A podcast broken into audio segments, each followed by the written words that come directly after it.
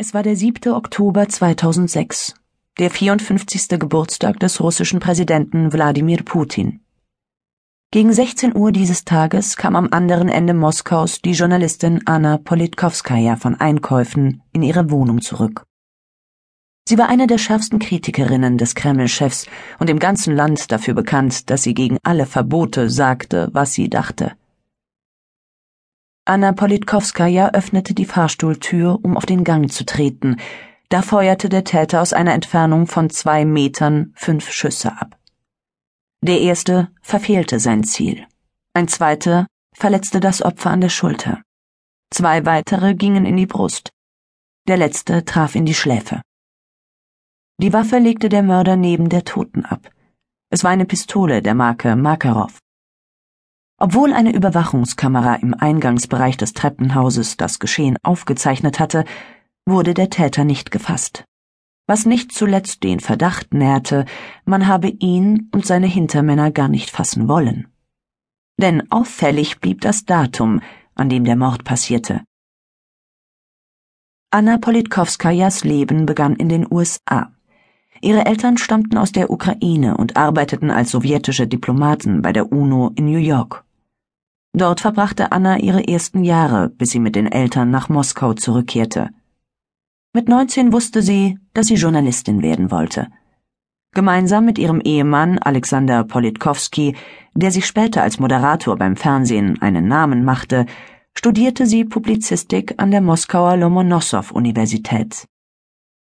Nach der Geburt ihrer beiden Kinder arbeitete sie zunächst für die Tageszeitung Isvestia dann wechselte sie 1999 zur regierungskritischen Zeitung Novaya Gazeta als Reporterin. Redaktionszimmer lagen ihr nicht. Sie müsse hinein ins Leben, sagte sie damals, dorthin, wo es sich abspiele, wo das menschliche Elend mit Händen zu greifen und an der Wurzel zu packen sei. Im Herbst schickte sie die Redaktion nach Tschetschenien. Nach der Auflösung der Sowjetunion hatte sich das Land im Kaukasus zu einem unabhängigen Staat erklärt, was Russland aber nicht anerkannte. Der Grund dafür war Erdöl, womit Tschetschenien reich gesegnet ist. So war es schon 1994 zum ersten Krieg gekommen, der drei Jahre später zwar mit einem Friedensvertrag beendet wurde, dann jedoch erneut aufflammte, als Putin die russische Armee zu einer sogenannten Antiterroroperation einmarschieren ließ. Genau hier nahm Anna Politkovskajas Leben als Journalistin die entscheidende Wende. Entsetzt über die Brutalität der Soldaten fuhr sie in die belagerte Region. Von nun an beinahe jeden Monat, sechs Jahre lang.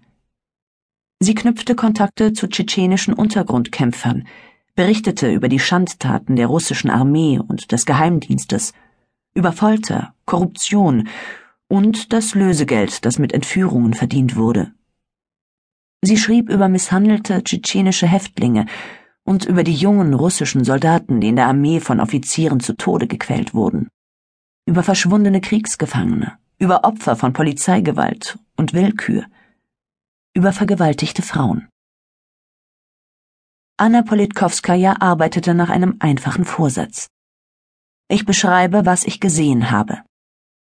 Sie spekulierte nicht. Sie hatte Fakten. Ihre Kenntnisse bezog sie aus erster Hand. So wagte sie sich in die Höhle des Grauens vor, die russische Kommandozentrale in Marketi, ein Konzentrationslager mit kommerziellem Einschlag, um die Offiziere mit dem zu konfrontieren, was sie herausgefunden hatte. Über diejenigen, die gerade gegen Lösegeld halbtot aus den eisigen Erdlöchern der russischen Lager gekrochen waren.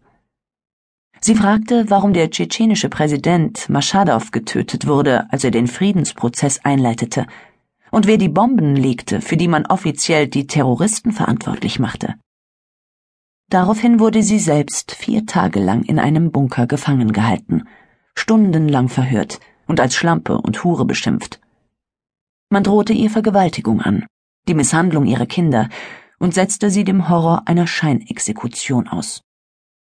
Der vernehmende Offizier schickte sie schließlich mit den Worten weg Wäre es nach mir gegangen, hätte ich dich erschossen.